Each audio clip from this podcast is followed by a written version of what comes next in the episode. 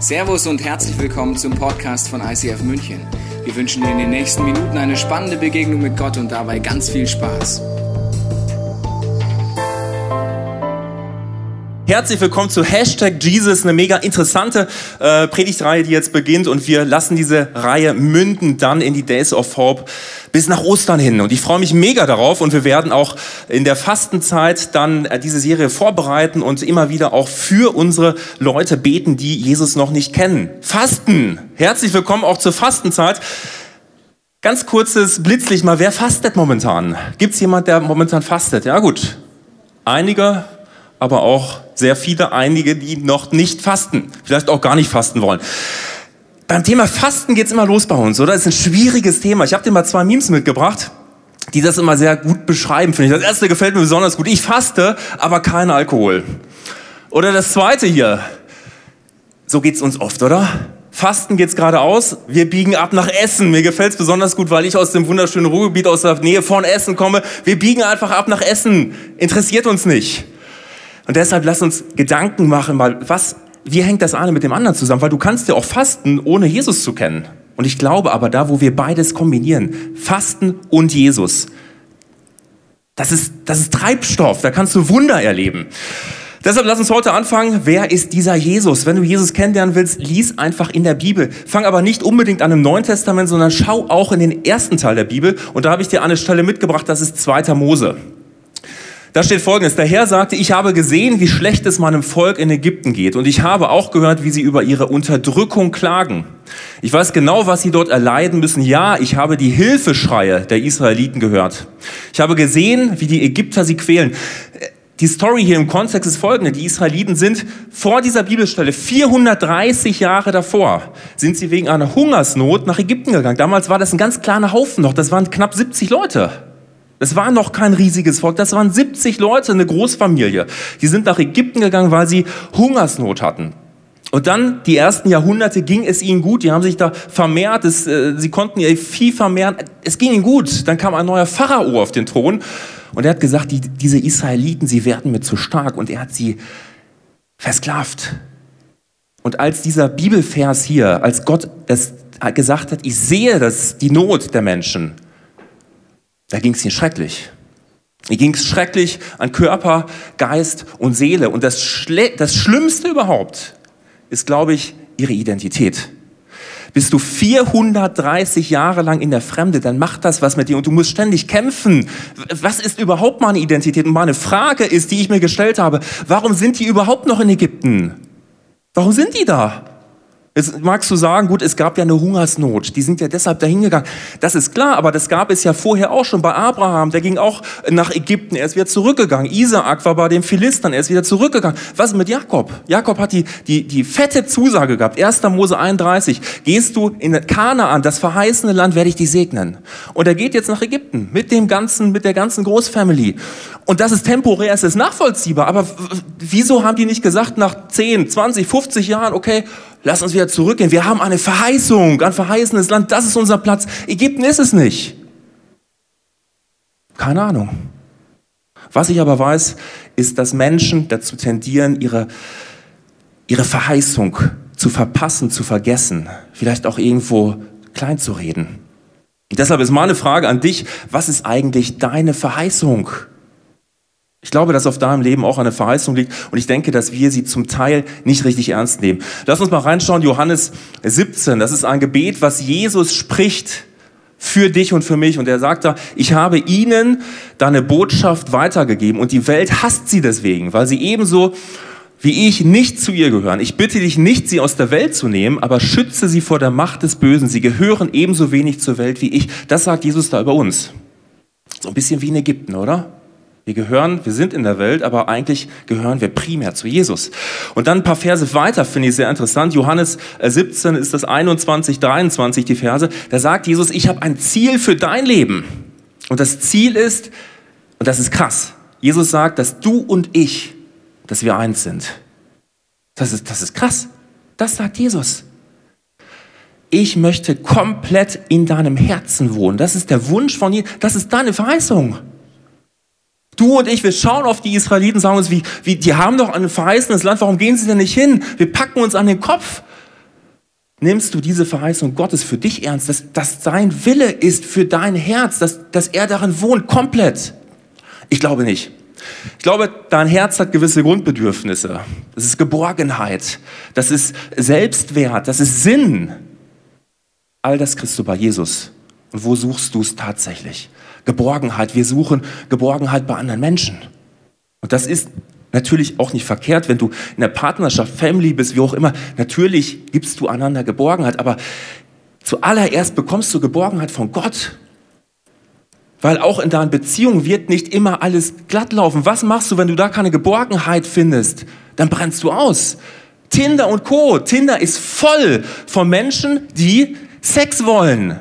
Sie sind bei Tinder, weil sie Sex wollen. Was steckt aber dahinter? Sie wollen Geborgenheit. Und deshalb geben sie sich dafür her.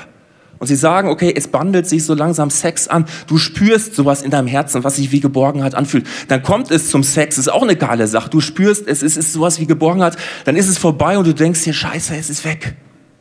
Es ist geplatzt wie eine Seifenblase. Was machst du dann? Logisch, du fängst von vorne an. Du machst das nochmal, du machst es weiter, du machst es weiter. Du kannst es übertragen auf Pornografie.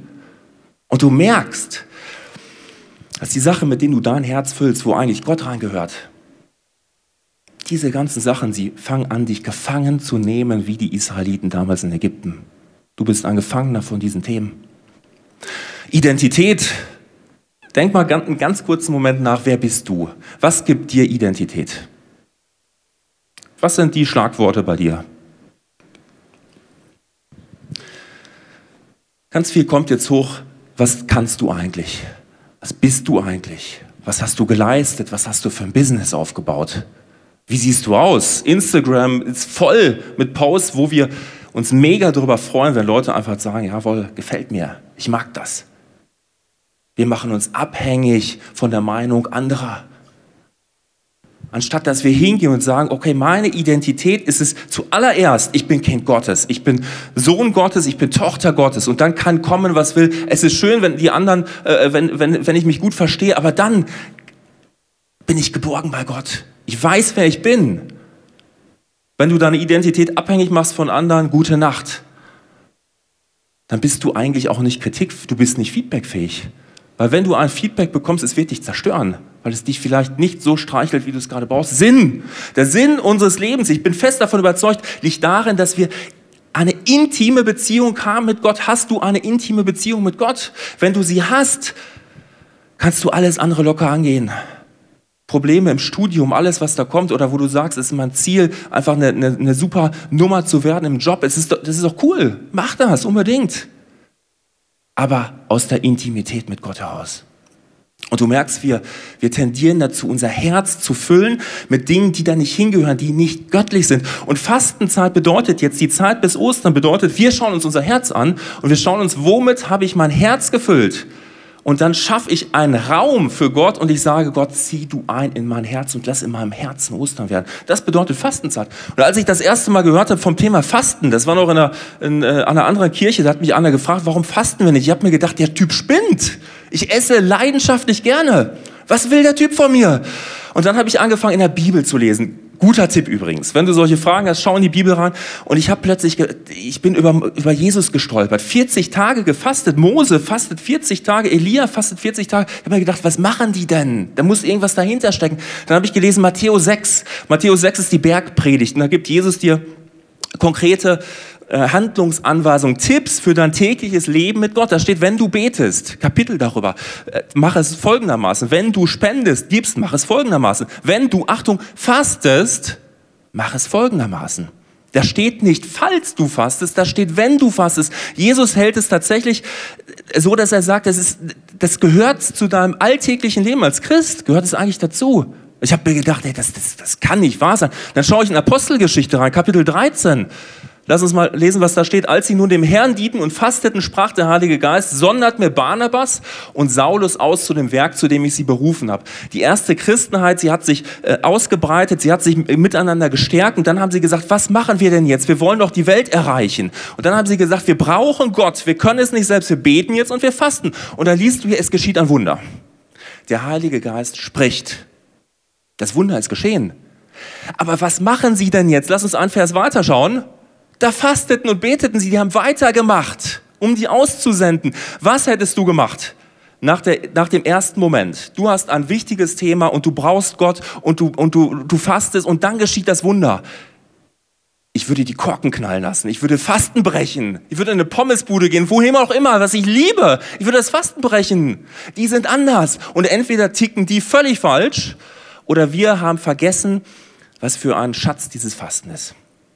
Ich habe es dann ausprobiert und es war eine Phase, wo ich gesagt habe, ich bin da ins Get Free Team eingestiegen und ich dachte mir, ey, das, das, ich, ich kann das nicht. Gott, du musst das irgendwie machen. Ich habe das nicht im Griff. Du musst es machen. Ich habe gefastet, habe gebetet, habe tolle Sachen erleben können mit Gott.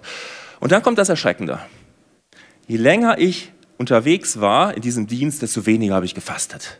Und das war in etwa so, als hätte ich mich nicht mehr auf Gott gestellt, sondern ich hätte mich in diesen Momenten erhoben und ich hätte mich gestellt auf meine eigenen Fähigkeiten, auf meine eigenen Leistungen, auf meine eigenen Erfahrungen. Da stelle ich mich drauf.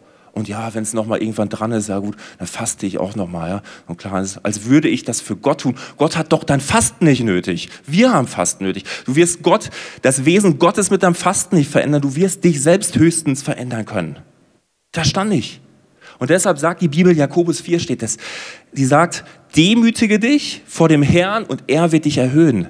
Und du hast keinen masochistischen Gott, der dich knebeln will, sondern Gott sagt nichts anderes als, pass auf, du hast dich aufgebaut auf deine eigenen Dinge, steig runter. Dahin, wo, wo ich sage, das bist du. Und dann werde ich dich erhöhen. Es ist Gottes Wille, dass er dich erhöht. Er will dich nicht im Staub haben, er will dich erhöhen. Er weiß aber ganz genau, er kann dich nur erhöhen, wenn du vorher runtergehst, weil sonst bist du nur auf dem Level, wohin du dich erhöhen kannst. Und Gottes Level ist immer höher. Und das ist der erste Punkt beim Thema Fasten. Umkehr und Demütigung. Der zweite Punkt. Fasten ist grundsätzlich wie ein Verstärker. Es verstärkt deine inneren Themen. Mir hat mal jemand gesagt, also Fasten, äh, Essen, Fasten ist nicht so mein Ding, weil ich werde aggressiv, da werde ich sauer. Da habe ich gesagt, oh schön, du solltest unbedingt mehr fasten, weil es verstärkt Themen. Und jetzt kommt der geistliche Fokus. Wenn diese Themen jetzt hochkommen, hast du Jesus, mit dem du diese Themen anschauen kannst. Woher kommt denn das, dass ich da so aggro bin? Und du kannst dich wunderbar und deinen Körper wunderbar betäuben mit Essen. Du kommst aus dem, aus dem, äh, aus dem Studium, du kommst aus dem Büro nach Hause, bist gestresst. Was machst du? Du gehst an den Kühl Kühlschrank feierst eine Tortenparty. Du kannst dann, du, deine Seele ist in Abhängigkeit von deinem Körper. Und deshalb fütterst du deinen Körper und fütterst ihn und fütterst ihn und dann kommt das, dann geht's schon wieder, oder? Dann fühle ich mich so richtig schwer, dann gehen wir einfach schlafen, dann hat sich der Fall. Nein, Fasten ist was anderes, es verstärkt deine inneren Themen. Das ist immer, Fasten ist immer Invest in dein Leadership. Es ist immer Invest in dein Verhältnis zu Jesus. Und ich glaube, dass die anderen es dir tatsächlich auch danken werden. Der nächste Punkt, erhöht geistliche Sensibilität. Das ist das, was du eben gehört hast in der Apostelgeschichte. Erlebe ich auch selber immer wieder so, dass ich dann ganz besonders sensibel bin für, für den Heiligen Geist. Der nächste Punkt ist, das, was Jesus gesagt hat. Er, Jesus hat das gemacht, 40 Tage gefastet, weil er ganz bewusst wollte, sich selbst bewusst machen wollte, dass er nicht vom Brot allein lebt, sondern von dem Wort Gottes. Und der letzte Punkt, du schaffst Zeit, um dich Gott zu nahen. Weil weißt du, wenn du einfach nur Nahrung weglässt und alles so weitermachst wie bisher, Jesaja 58 sagt dir, das ist ein Fasten, was Gott nicht gefällt. Und Gott sagt, du, schau mal, du kehre um, mach was anders. Und ich sage, füge auch andere Dinge hinzu. Hör nicht nur auf zu essen, du kannst ja was ausprobieren. Du könntest sagen, okay, es gibt einen Tag in der Woche, da gehe ich hin und ich gehe nicht in die Kantine, ich gehe nicht in die Mensa, ich mache, ich füge etwas hinzu, einen Gebetsspaziergang. Du könntest sagen, okay, am Mittwoch verzichte ich ganz bewusst auf Frühstück und stattdessen werde ich halbe Stunde Bibel lesen und Gebet. Fange an, werde kreativ, du bist kreativ, fange an, diese Sachen, äh, so wie du es brauchst, umzusetzen. Weißt du, und ich bin, ich frage mich, was haben wir mit Fasten gemacht? Fasten ist eine geistliche Geheimwaffe. Weißt du, wir haben etwas draus gemacht, wie zum Beispiel Instagram-Fasten oder Fernsehfasten oder ich faste Süßigkeiten. Und verstehe mich nicht, das ist alles gut. Wenn du merkst, dass du da eine Unfreiheit hast, faste unbedingt. Leg das, verzichte darauf, mach das unbedingt. Aber eins muss ich dir auch sagen, die Bibel kennt nur das Fasten von Essen. Sie kennt nur das Fasten von Essen. Sie, das hätte Gott auch anders einrichten können. Er hätte sagen können, okay, ähm, ihr könnt auch Sex fasten. faste Sex. Ist ja jetzt, kannst du auch fasten. Nein, gibt es in der Bibel nicht. In der Bibel gibt es Verzicht auf Sex, damit du Zeit hast zum Gebet und zum Fasten. Fasten ist nochmal was anderes. Und ich glaube, ohne Witz, es ist ein echter Schatz. Wenn du auf Dinge verzichtest jetzt, und du dich vielleicht auch gerade ein bisschen provoziert fühlst, gar nicht schlecht, aber mach bitte so weiter, verzichte weiter. Wenn du merkst, du hast eine Unfreiheit, bekämpfe diese Unfreiheit. Das hat was zu tun mit, ich bekämpfe die Sünde. Und dann schaffst du Räume langsam, wo du vielleicht auch mal sagen kannst, okay, jetzt ist so ein, ich taste mich mal langsam an dieses Essensfasten heran. Wenn du jetzt Druck spürst, vergiss es komplett. Ich, ich will dir damit keinen Druck machen. Was du Fasten ist ein, ein Privileg, was du entdecken darfst. Und der Einzige, der dir sagen darf, ob du jetzt Fasten äh, ob Fasten dran ist für dich oder auch nicht. Gerade auch wenn du vielleicht mit Essstörungen mal zu tun hast oder vielleicht gerade schwanger bist. Der Einzige, der dir sagen darf, ob Fasten dran ist, ist Gott. Vielleicht sagt er dir auch, nee, ist überhaupt nicht dran. Jetzt ist in der ICF-Fastenwoche, es ist jetzt nicht, okay, cool, frag ihn, was ansonsten dran ist für dich. Kein Druck. Lass uns anschauen, was ist dann weiter passiert mit den Israeliten. Gott hat also das Schreien gehört. Und Gott sagt in Ägypten, weil die Ägypter nicht hören wollen, wird jede Erstgeburt sterben. Und weil die Israeliten mitten zu Ägypten gehören, sagt Gott, ich will euch retten, weil ansonsten betrifft es euch auch. Und hier sagt Gott, richtet den Israeliten aus, am zehnten Tag dieses Monats, das ist der Monat Nisan, soll jeder für seine Familie ein Lamm auswählen. Der Monat Nisan reicht von Mitte März bis Mitte April. Und was Sie jetzt machen sollten, ist, Sie wählen sich ein Lamm aus, ein stellvertretendes Opfer. Was machen Sie jetzt damit? Sucht einjährige männliche Tiere ohne Fehler aus. Es können Schafe oder Ziegen sein. Bis zum 14. Tag des ersten Monats, also vier Tage später, müsst ihr sie gesondert halten. Dann sollen alle, die zur Gemeinschaft der Israeliten gehören, die ausgewählten Lämmer in der Abenddämmerung schlachten. Was hier steht, ist, du solltest am 10. Nisan ein Lamm auswählen, was stellvertretend für dich getötet wird. Das holst du rein in dein Haus. Vier Tage lang. Weißt du noch, was das Ziel ist von Jesus für dein Leben? Dass du ihn reinlässt in dein Lebenshaus. Da will er rein, in dein Lebenshaus. Und wir, wir verhalten uns manchmal so, wie wir bauen unser Lebenshaus, unser Herz aus irgendwelchen Sachen zusammen, die wir uns irgendwo zusammen glauben. Und dann bauen wir an unser eigentliches Haus noch so eine Art Scheißhaus dran. Das ist der Ort, wo ich mit Gott bin. Und hier ist es ganz anders. Er sagt, hol das Lamm rein in dein Haus. Da gehört es rein. Und dann geht es folgendermaßen weiter. Sie sollen etwas vom Blut der Tiere in einer Schale auffangen und es an die Pfosten und den oberen Türbalken der Häuser streichen, in denen sie das Lamm essen. Die Israeliten, sie wurden gerettet. Sie wurden verschont, weil das Lamm stellvertretend geopfert wurde für sie. Sie wurden nicht verschont, weil sie so gerecht sind oder weil sie so tolle Dinge gemacht haben oder weil sie die, diese oder jene Dinge gut konnten, überhaupt nicht. Sie wurden aus einem einzigen Grund gerettet, weil sie auf das Blut des Lammes vertraut haben, weil sie darauf vertraut haben, was Gott ihnen gesagt hat. Deshalb wurden sie gerettet. Und jetzt lass uns einen interessanten Zeitsprung machen. Von dieser Story, das ist übrigens das, die Einsetzung des, des, des, des Passamals, Vielleicht können wir noch mal die letzte Stelle haben. Das Unheil wird vorübergehen. Das hebräische Wort für vorübergehen ist Passah. Daraus kommt das Passafest, was die Juden feiern. Das ist das Fest, was Jesus gefeiert hat vor seiner Kreuzigung. Das ist das Fest, wo Jesus gesagt hat, das tut weiterhin zu meinem Gedenken. Und wir haben das Abendmahl daraus gemacht. Das ist, das ist der Beginn des Passafestes. Und jetzt machen wir vom Beginn des Passafestes einen Zeitsprung 1400 Jahre, 14 Jahrhunderte weiter nach vorne. Es ist die Zeit von Jesus. Jesus ist da. Und was machen die Menschen am 10. Nisan zur Zeit von Jesus? Wie die letzten 14 Jahrhunderte auch, sie bereiten sich vor. Sie, sie gehen alle nach Jerusalem und sie wählen ihr Passalam aus. Sie wählen das stellvertretende Opfer aus. Das machen sie in Jerusalem. Jerusalem ist zu dieser Zeit brechend voll. Du hast, kannst davon ausgehen, damals haben man weiß es nicht genau, 40.000 bis 100.000 Menschen gelebt in Jerusalem. Wenn, äh, um die Zeit um Passa, da war Jerusalem brechend voll, weil sie alle hingegangen sind, um ihre Lämmer auszuwählen und stellvertretend zu opfern. Und jetzt passiert Folgendes. Sie sind also Jerusalem brechend voll, 10. Nisan. Und wer reitet in Jerusalem ein? Es ist Jesus. Jesus Christus reitet ein in Jerusalem auf einem Esel.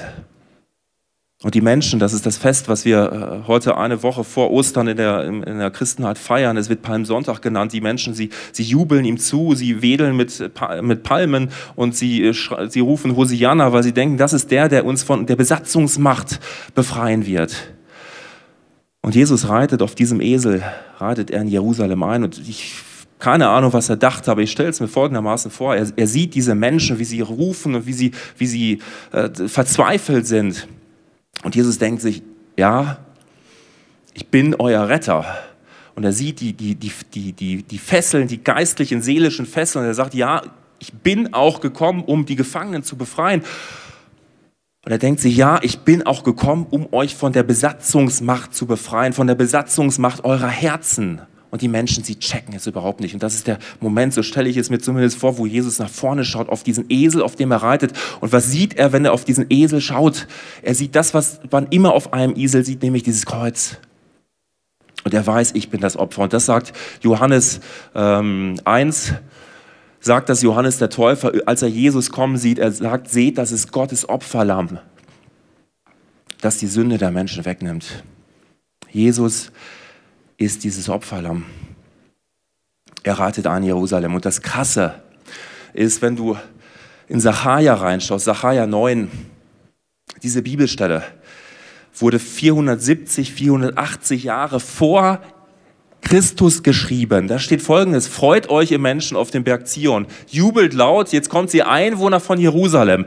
Seht, euer König kommt zu euch, er ist gerecht und bringt euch Rettung und doch kommt er nicht stolz daher, sondern, Achtung, er reitet auf einem Esel, ja, auf dem Fohlen einer Eseln. Das ist 500 Jahre vor Christus. Schreibt das Achaia. Auf was reitet Jesus? Matthäus 21 liest du, er, er reitet auf dem Fohlen einer Eselin. Und mich, mich begeistert das. Am 10. Nisan ratet er ein. Die Bibel sagt, das war der, der, genau der Tag, an dem die Opferlämmer ausgewählt wurden. Wann wurde Jesus gekreuzigt? An exakt dem Tag, den wir eben gelesen haben, der 14. Nisan, als die Opferlämmer geopfert wurden. Und das, mich begeistert das an der Bibel, was Und wir tendieren dazu, manchmal auf die Bibel zu fassen und zu sagen, hey, das ist doch, wir schämen uns manchmal fast schon für diese Bibel, dass wir sagen, okay, ja, ich, ich habe da irgendwie, oh, gut, ich orientiere mein Leben irgendwie ja, ja an der Bibel. Dann fragt er, wie, woran, was machst du? Ja, in der Bibel, ich orientiere uns an der Bibel. Wir schämen uns dafür. Und du musst dich nicht weder für Gott schämen, der dich erwählt hat, noch für die Bibel. Die Bibel ist das krasseste Werk überhaupt. Und wenn du ein, weiter eintauchst in diese Prophetien, die gemacht wurden, da, da, da gehen dir, da, das ist irre. Du kannst stolz darauf sein, diese Bibel in den Händen halten zu können, zu diesem Gott zu gehören. Das sind die krassesten Zusammenhänge überhaupt, die da drin stehen. Es geht nicht krasser. Und ich glaube, dass es Menschen gibt in unserem Umfeld und es gibt zuhauf Menschen und sie kennen das nicht. Wenn du ihnen das sagen würdest, sie würden, oh Gott, das habe ich noch nie gehört. Es gibt die Menschen in unserem Umfeld, die wir lieben und die es nicht kennen. Und das ist Fastenzeit für mich. Es ist eine Fastenzeit, wo ich hingehen möchte, um diese Message an ausgewählte Leute, auf die ich mich fokussiere, ihnen das einfach mitzuteilen. Das ist mein Herzschlag in dieser Fastenzeit. Und eine Person, die das auch erlebt hat, wie Jesus in ihrem Leben wirken möchte und tatsächlich wirkt. Das ist Alex. Und wir schauen uns jetzt mal an, was Alex da erlebt hat. Ich kannte Gott damals schon und wusste auch, wie er redet. Aber ich dachte, dass er es nicht gut findet, wenn man feiert und Alkohol trinkt, und ich begann ihm den Rücken zu kehren. Danach wurde mein Partyleben heftiger. Ich machte ganze Wochenenden durch, flog zu jedem Event, egal ob auf Ibiza oder in Barcelona. Mit der Zeit wurde es immer verruchter. Frauen, die wie wild im Club rumknutschten oder Männer, die als Drogen Tropfen nahmen, die normalerweise Ochsen betäuben. Ich begann zu zweifeln, aber blieb doch weiter ein Teil dieser Welt. Auch wenn ich Gott verdrängt hatte, sprach er eines Tages völlig überraschend zu mir. Ich hörte eine Stimme in meinem Kopf sagen, jetzt ist sie schwanger. Ich wusste sofort, das ist Gott und er meinte eine alte Freundin von mir. Warum spricht Gott mit mir? Mir, die doch total gegen seine Ideen lebte. Ich brauchte Klarheit und verabredete mich mit der Freundin trotz aller Zweifel. Und sie war tatsächlich schwanger. Diese Gottesbegegnung änderte mein Leben. Ich erkannte, dass Gott mich nicht vergessen hat, noch mit mir spricht und mich liebt, egal was ich mache. Kurz danach sagte er mir in einem Traum, dass ich mit dem ICF, das ich bisher nur vom Hörensagen kannte, auf ein Snowcamp fahren sollte. Dort würde ich auch meinen zukünftigen Mann kennenlernen. Ich war unsicher, aber ich wollte auf Gott hören und meldete mich an, obwohl ich niemanden dort kannte. Auf dem Camp lernte ich eine Christin kennen, die mir alle meine Fragen beantwortete. Auch, dass man als Christ Spaß haben darf und feiern kann. Mein Gottesbild wurde langsam zurechtgerückt. Wir redeten den ganzen ersten Abend und ich verstand auf einmal, wie Jesus und das Kreuz mir helfen möchten. In dieser Nacht schlief ich kaum, denn vieles kam in mir hoch. Am nächsten Morgen bat ich die Frau, mit mir zu Jesus ans Kreuz zu gehen. Wir gaben alles ab, was mich belastete, und tauschten es bei Jesus ein. Danach habe ich eine unglaubliche Befreiung erlebt. Als ich wieder zurückkam, hatte ich gar keine Lust mehr auf mein altes Leben. Ich habe einen radikalen Cut gemacht und mich immer mehr Jesus zugewendet. Mein privates Glück habe ich auch gefunden. Ich habe meinen Mann zwar nicht auf dem Snowcamp kennengelernt, aber im ICF. Und wie sich später herausstellte, ist er zur Zeit meines Traumes wie ich in diese Kirche gekommen. Heute haben wir zwei Kinder und feiern immer noch gerne, vor allem unseren Jesus. Und dass unsere Kirche ihre Gottesdienste in einem Club ausrichtet, passt doch perfekt. Gott hat Humor.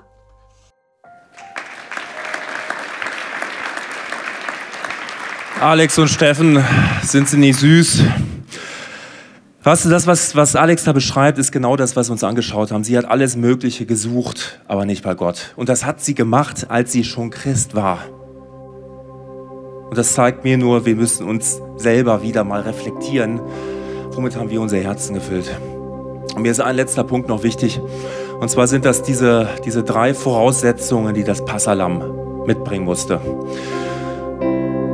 Das Opferlamm, es musste ein Jahr alt sein. Das steht dafür, dass es, dass das Opfer in dem besten Alter sein musste, in dem allerbesten Alter. Jesus war in dem allerbesten Alter. Er war Anfang 30, als er gekreuzigt wurde. Er musste, es musste männlich sein und es musste ohne Fehler sein. Weißt du, mir hat das so ein bisschen die Augen dafür geöffnet, weil das, was früher geschehen ist, du äh, bist zu dem Priester gegangen und du hast das Lamm abgegeben. Und in dem Moment, wo du das Lamm abgibst, da vollzieht sich ein Perspektivenwechsel. Weil du bringst das Lamm ab und du gehst dahin und du bist belastet und du denkst dir, okay, das ist irgendwie am Ziel vorbeigelebt. Ich brauche irgendwie so, so ein äh, Reset, ich brauche einen Neustart. Und du gibst das Lamm ab und nicht du bist es, der da untersucht wird. Das Lamm ist es, was untersucht wird. In deinem Fall ist es Jesus, der untersucht wird. Nicht du musst perfekt sein.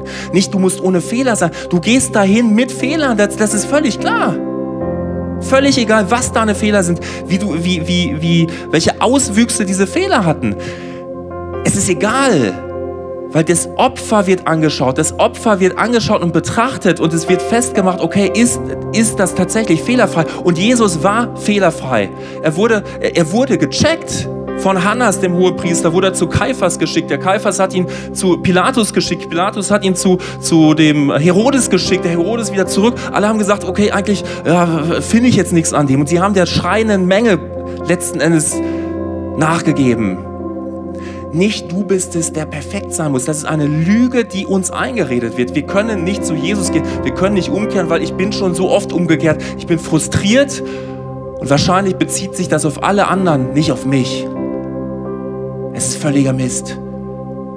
In dem Moment, wo du das Opfer annimmst, in dem Fall Jesus, richtet sich der Fokus auf Jesus, auf das Opfer, was gebracht wurde.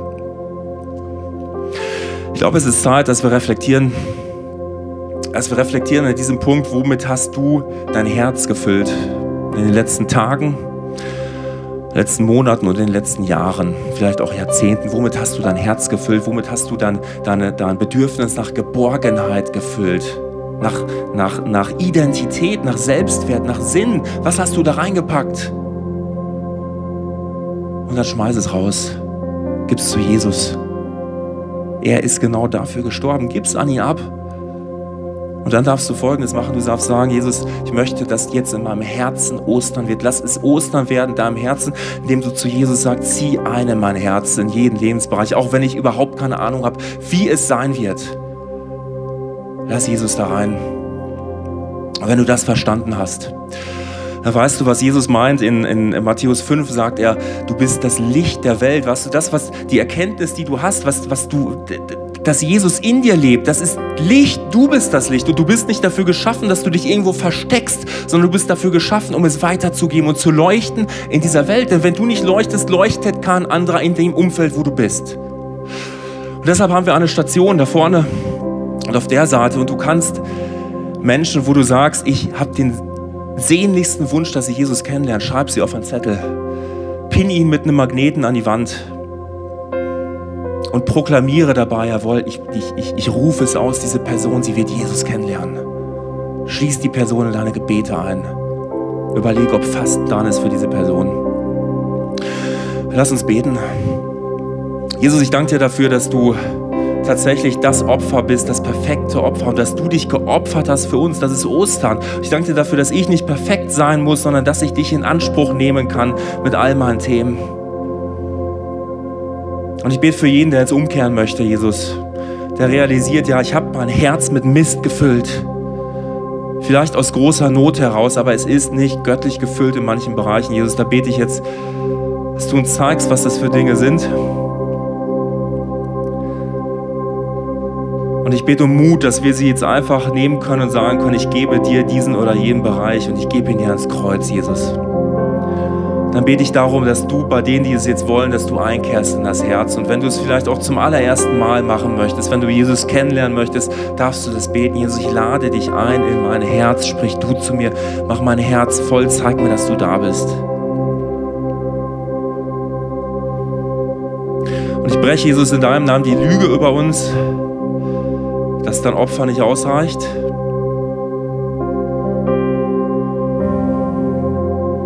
Dass wir verkehrt sind, dass wir falsch sind, dass wir es nicht würdig sind, dein Opfer anzunehmen. Und ich rufe die Wahrheit aus, Jesus, du bist für jeden Einzelnen gestorben. Wir hoffen, dass dir diese Predigt weitergeholfen hat. Wenn du Fragen hast, kannst du gerne an info at icf-moenchen.de mailen und weitere Informationen findest du auf unserer Homepage unter www.icf-moenchen.de.